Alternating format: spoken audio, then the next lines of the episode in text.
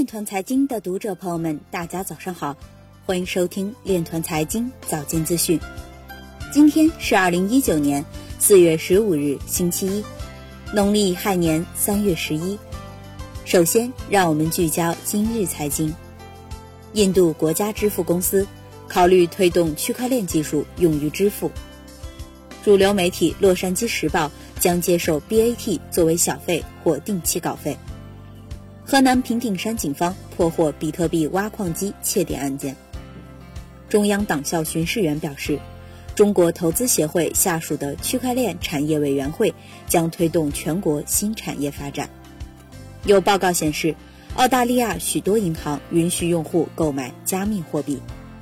某视频网站开始接受加密货币支付。三星已为其集装箱区块链试点项目申请商标。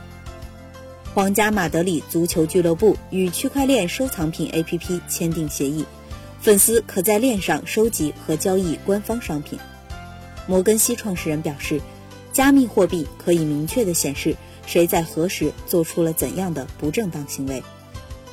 数字货币经济学家预计，2020年 BTC 持有人数将达五亿。今日财经就到这里，下面。我们来聊一聊关于区块链的那些事儿。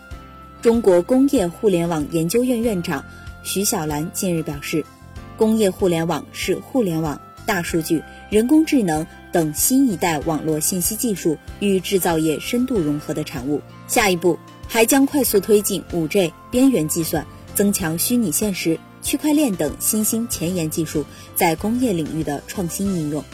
有效支撑制造企业实现基于智能化决策的生产效率提升、质量水平改进、工艺流程优化、生产能耗降低和原材料供应协同。